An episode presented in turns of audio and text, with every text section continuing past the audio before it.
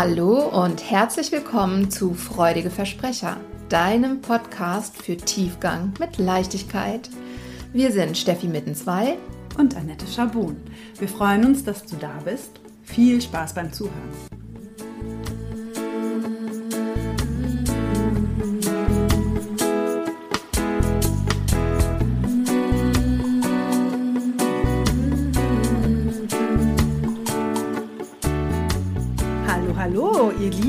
Hallo, liebe Steffi. Huhu, Hallöchen.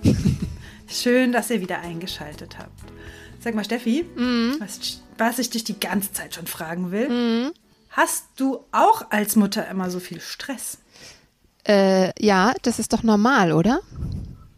Ja, ich glaube, das ist normal, oder? Wie ist das? Ich glaube, es ist auch eigentlich ganz gern gesehen, wenn man Stress hat, oder? Ja, total. Es gehört ja zum guten Ton. Eine gute Mutter hat auch guten Stress, nicht wahr? Ja, und das kann man auch beliebig auf andere Bereiche übertragen. Ihr hört, worauf wir hinaus wollen. In unserer Gesellschaft ist es ja mittlerweile tatsächlich der gute Ton, auch sehr beschäftigt zu sein, viele Projekte zu haben und entsprechend auch wenig Zeit für sich selbst. Mm, Wir haben ja unsere Motto-Wochen Stress gerade und haben jetzt noch ein wichtiges Thema auf dem Herzen. Da kannst du ja vielleicht gleich noch mal das Intro zum Thema machen, Steffi. Aber es geht uns um das äh, weite Feld. Was macht denn Stress im Körper? Genau. Soll ich jetzt das Intro machen? Ja, mach doch mal. Ding, ding, ding. Also ich brauche dann schon so eine kleine Drumroll. Kannst du das vielleicht kurz? Oh je, warte mal. Naja, Schau, das war äh, nicht nee, abartig laut. Ich, ich glaube auch nicht. Na gut, dann, dann starte ich jetzt einfach kalt. Ja, also äh, genau, es ist uns äh, super wichtig, nochmal hinten anzufügen an all die Stressthemen, die wir bereits besprochen haben, ähm, dass Dauerstress Folgen hat für unser ganzes Körper, Seele, Geist-System. Und wir wollen heute ein bisschen genau benennen, was das für Folgen sind und auch warum es uns so wichtig ist, die zu benennen. Gell? Genau. War das ausreichend als Intro? Mhm. Okay. Ja, und wir haben wie immer ein Vorgespräch geführt und das fand ich ganz interessant, weil mir das selbst auch nochmal bewusst geworden ist. Es gibt ja, das haben wir schon öfter mal angesprochen, so diese typische Stressreaktion ist ja eigentlich der natürliche Fluchtinstinkt oder der, wir nennen das ja immer Fight or Flight Mode, wo dann umgeschaltet wird vom, äh, Parasympo äh, vom Parasympathikus auf den Sympathikus, der dann auch immanent, also sofortige ähm, körperliche Folgen hat, wie, keine Ahnung, die, äh, der Blutdruck geht hoch, die Pulsfrequenz geht hoch, ähm, Die Atmung wird flacher. Atem wird flacher oder äh, das ist jetzt einfach vielleicht nicht unmittelbar spürbar, aber auch der Harndrang wird zum Beispiel unterdrückt. Also solche unmittelbaren körperlichen Folgen.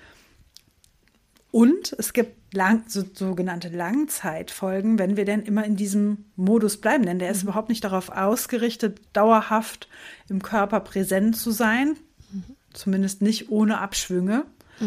Und da gibt es ja noch ganz andere Auswirkungen, die ihr wahrscheinlich auch schon alle mal gespürt habt. Keine Ahnung, so ein Klassiker hatten wir auch schon im Vorgespräch, ist unser, äh, wie, mein Liebling, das Reizdarm-Syndrom. Ne? Das schlägt einem dann sozusagen auf die Verdauung, dass man einfach immer unter Stress ist. Oder was, was hatten wir noch? Ähm, Verspannung, dadurch Kopfschmerzen. Ein Thema, das ich auch selbst ganz gut kenne, ist dieses Zähneknirschen in der Nacht, ne, wenn man immer mehr merkt, oh, irgendwie habe ich ganz dolle Verspannungen in der Kiefermuskulatur, dass der einfach nicht locker bleiben kann. Ne? Also auch im, im bildlichen Sinne die Zähne zusammenzubeißen. Ja. Und äh, klar, dann eben auch so Sachen wie Gereiztheit, ja, Stimmungsschwankungen. Mh, was haben wir noch? Gewichtszunahme infolge auch von äh, eben dieser eingestellten oder reduzierten Verdauungstätigkeit. Nicht eingestellt, aber deutlich reduziert eben. Ne? Und dann äh, auch schlechter Schlaf, Schlafstörungen, Einschlaf- und Durchschlafstörungen sind klassisch. Und ebenso auch hormonelle Schwankungen. Klar, weil das alles mit Hormonen zu tun hat, wie wir gleich nochmal äh, genauer sehen werden.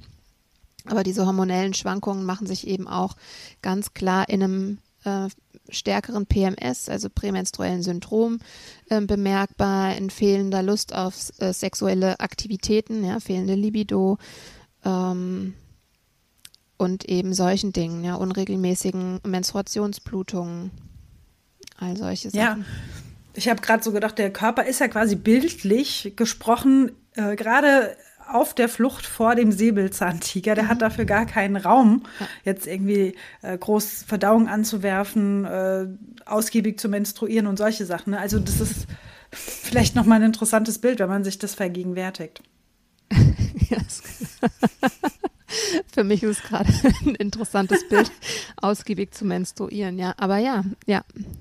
ja. Das Peter aber, aber, es stimmt, aber es stimmt tatsächlich. Ja, also, ja absolut. Und das hört sich zwar witzig ja. an, aber das werdet ihr auch bemerken, wenn euer Körper in Disbalance ist, mhm. also jetzt in dem Fall diejenigen unter euch, die menstruieren, ähm, dann hat er manchmal eine eher schwachere Blutung. Das kann durchaus vorkommen, mhm. weil einfach nicht so viel Substanz verloren gehen sollte. Das weiß der Körper ja natürlich auch. Äh, ich habe gerade nicht so viel Ressource, ich behalte mal lieber so viel wie möglich bei mir. Mhm. Und das kann durchaus auch ähm, eine Folge sein. Ja, ja, genau. Ja, also das, ich wollte das nicht ins Lächerliche ziehen. Irgendwie hat sich das nur äh, für mich gerade sehr lustig angehört.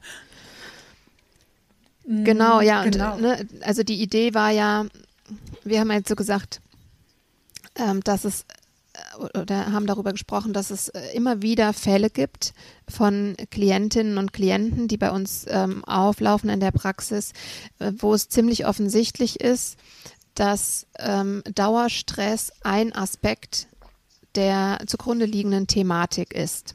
Und wenn wir das dann ähm, ja mal so als Impuls reingeben, dann ähm, kriegen wir zu hören, nö, das ist, das ist kein Thema. Ähm, ich brauche das. Ja, ich bin so ein, ich bin so ein Duracell-Häschen. Ich ich muss immer in Bewegung sein.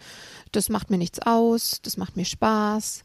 Äh, damit geht's mir gut. Das ist nicht mein Problem. Und wir uns aber so von außen betrachtet eben denken, hm, hm, ja, ähm, ja.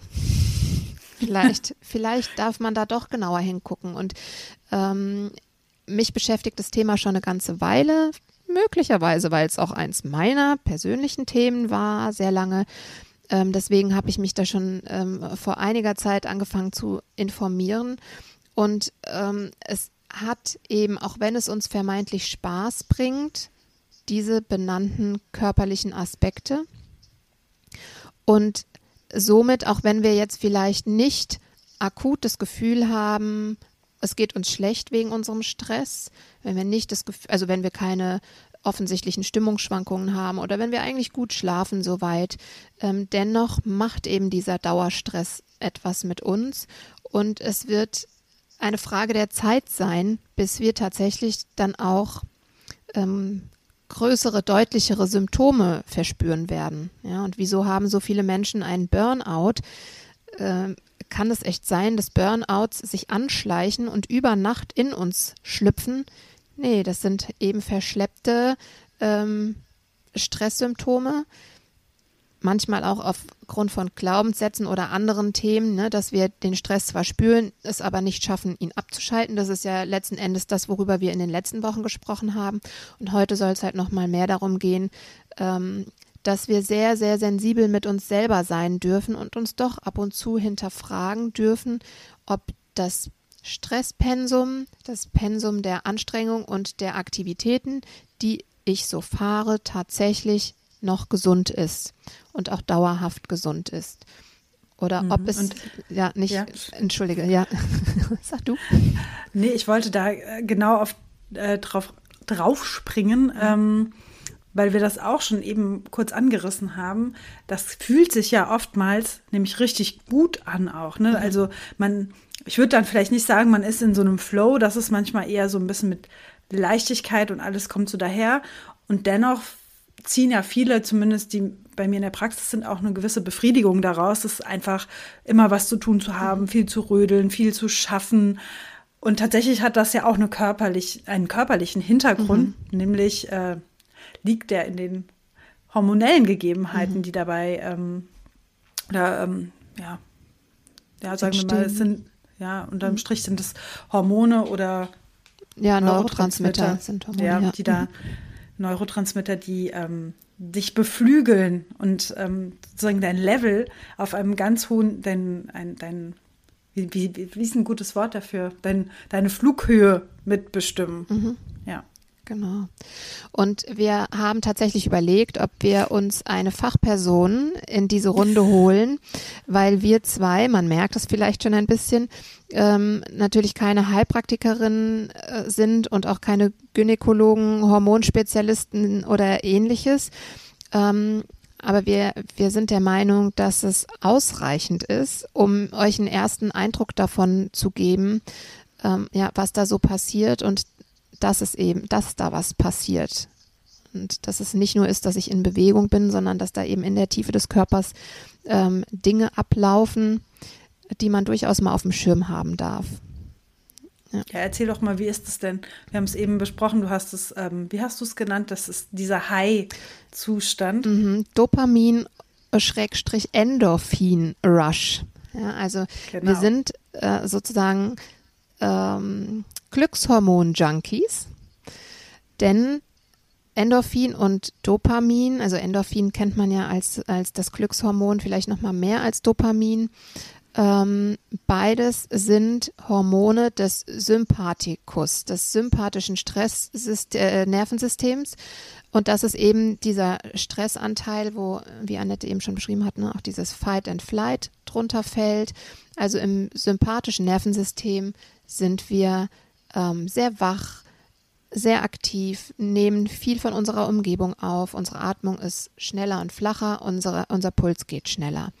Und es werden eben auch Dopamin und Endorphin ausgeschüttet. Und zwar Dopamin äh, kennt man ja auch als das Belohnungshormon. Das wird eben entweder ausgeschüttet, wenn wir etwas erreichen, was wir erreichen wollten, also am Ziel, aber auch schon auf dem Weg dahin, wenn wir das Ziel sozusagen vor Augen haben, wenn wir schon riechen können, dass wir das Ziel irgendwann in Kürze erreichen, dann wird auch schon Dopamin ausgeschüttet und Dopamin tut uns gut lässt uns glücklich werden, uns glücklich fühlen.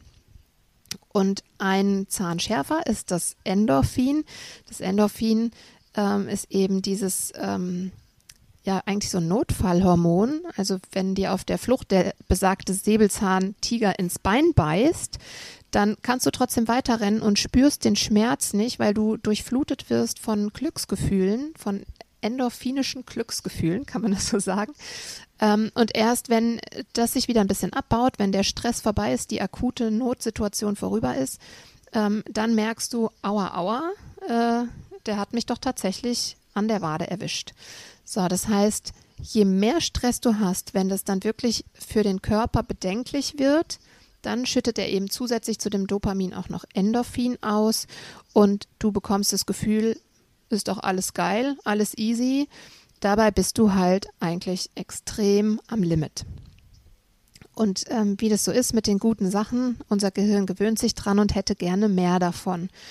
Und das führt eben auch dazu, dass wir gar nicht so dazu neigen, ähm, nach einer stressigen Zeit im Job dann abends zu chillen und entspannte Musik zu hören und einen kleinen Liebesfilm zu gucken, sondern wir schauen uns einen Actionfilm an, wir trinken viel Kaffee, ähm, wir hören laute Musik, ne? alles, was so unser System kennt und alles, was uns nochmal zusätzlich Dopamin schenkt, nehmen wir dann gerne her. Und so geraten wir aber in so einen Teufelskreislauf.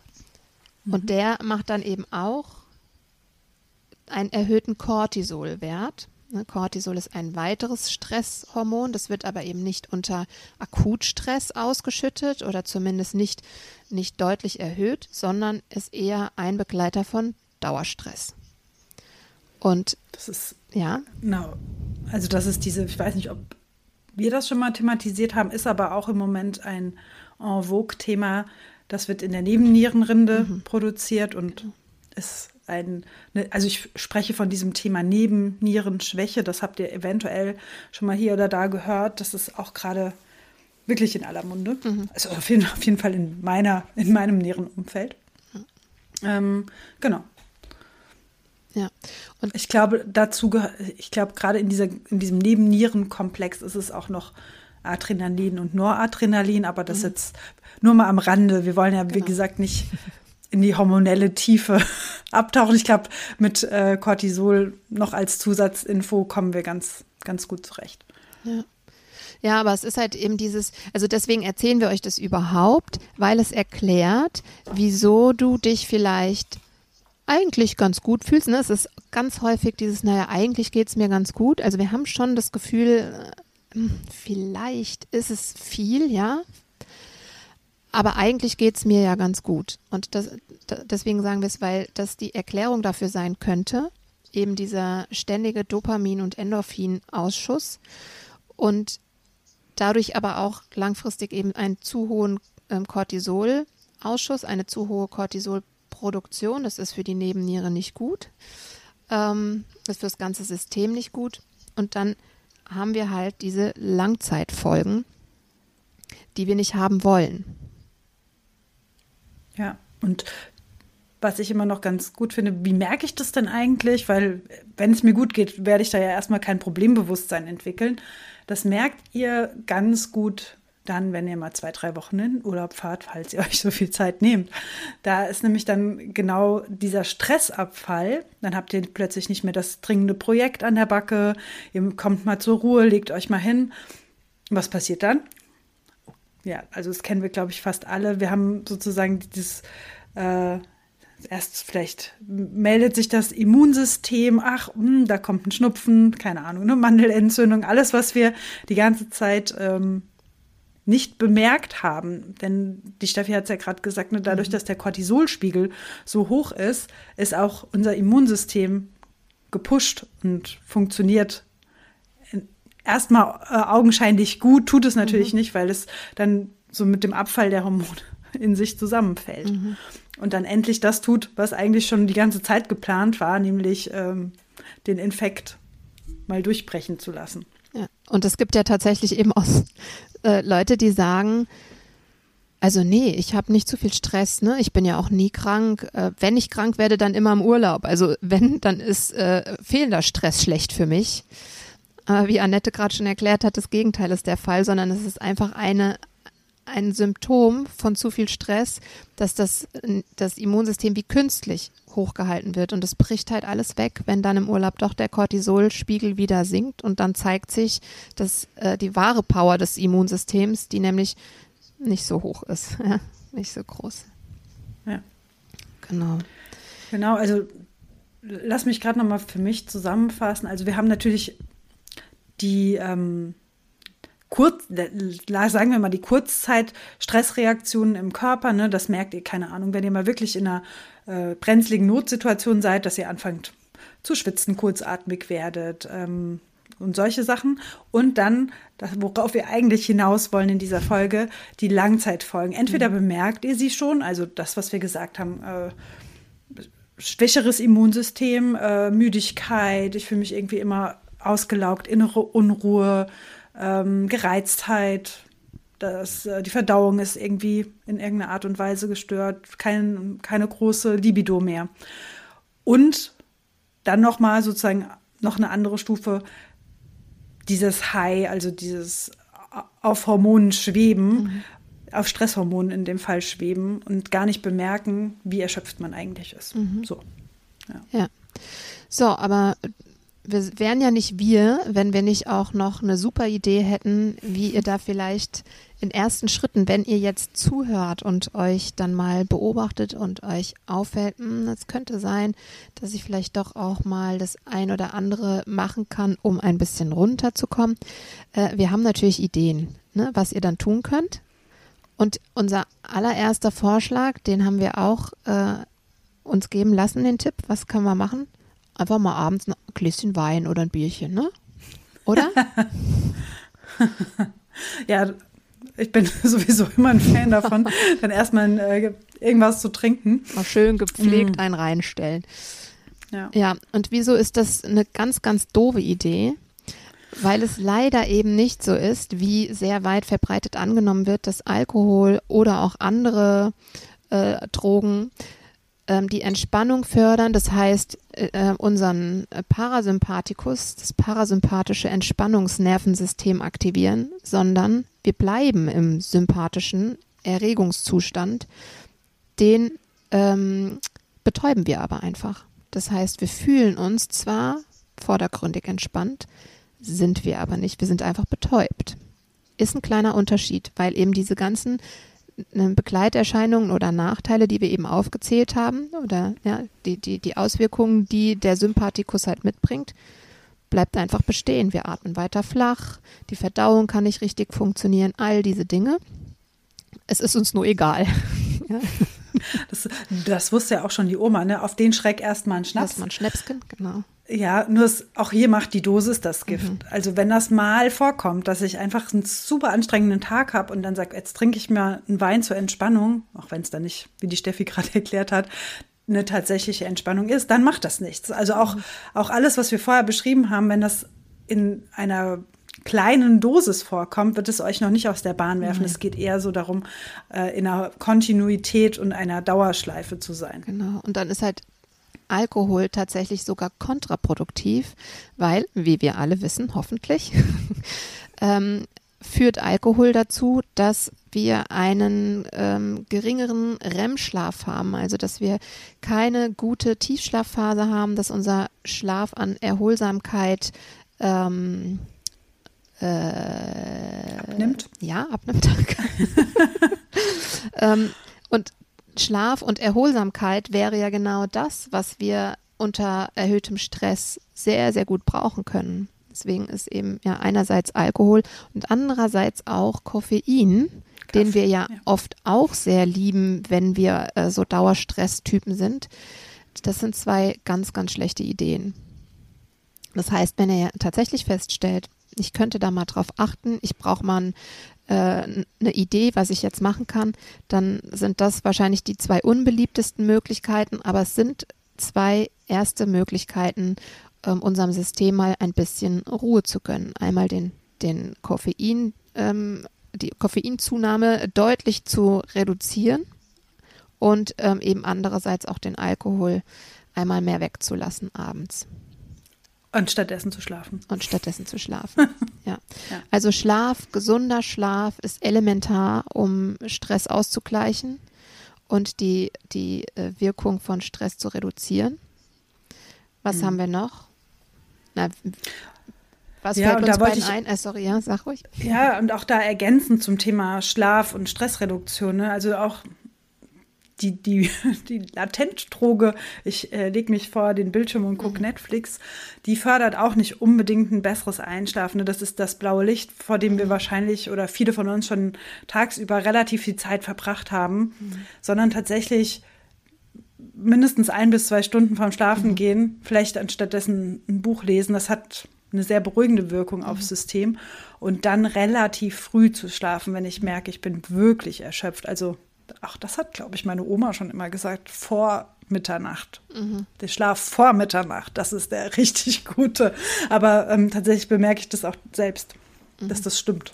Ja, da äh, würde jetzt jeder ähm, Ayurvedi-Spezialist sagen, Ayurveda-Spezialist oder jede Spezialistin, ähm, das hat was mit den, mit den Zeiten zu tun. Ne? Und ab 22 Uhr beginnt die sogenannte Pitta-Zeit. Da fahren wir dann nochmal hoch. Und wenn wir es nicht geschafft haben, vor 22 Uhr ähm, runterzufahren endgültig und in den Schlaf zu finden, dann kann es eben bis 2 Uhr dauern. Ähm, dann übernimmt nämlich wieder die nächste Phase bis wir einigermaßen schlafbereit sind. Also ist auch aus ayurvedischer Sicht vor 22 Uhr eine gute Zeit, um einzuschlafen. Das schaffe ich aber ehrlich gesagt auch selten. Im Moment habe ich eine Phase, wo ich wieder ganz bewusst spätestens um 22 Uhr ins Bett gehe. Aber normalerweise bin ich auch eher so eine Nachteule. Wie ist das bei dir? Ich gehe auch um 22.30 Uhr meistens ins Bett. Mhm. Ja. Also das wäre schon mal auch eine ne gute Maßnahme, viel zu schlafen, gut zu schlafen. Und dann sitzen ja hier zwei Yoga-Lehrerinnen. Mhm.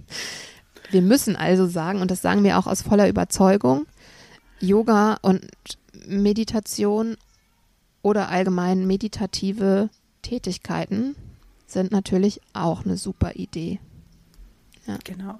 Ich würde äh, ergänzen um sanfte Bewegung. Mhm. Also alles, was, ähm, ja, also du könntest auch eine Runde spazieren gehen. Mhm. Ich liebe ja auch, schon öfter thematisiert, den Abendspaziergang. Ähm, also wirklich in gemäßigtem Tempo, noch auch nicht zu spät, aber nochmal frische Luft schnappen und dann sozusagen den Abend einläuten. Ich, ich finde es auch ganz schön, diese Vorstellung, so ein bisschen den Abend einzuläuten und dann mhm. sich auf so eine Ruhephase vorzubereiten. Mhm. Und ganz ehrlich, das ist mir auch nicht leicht gefallen.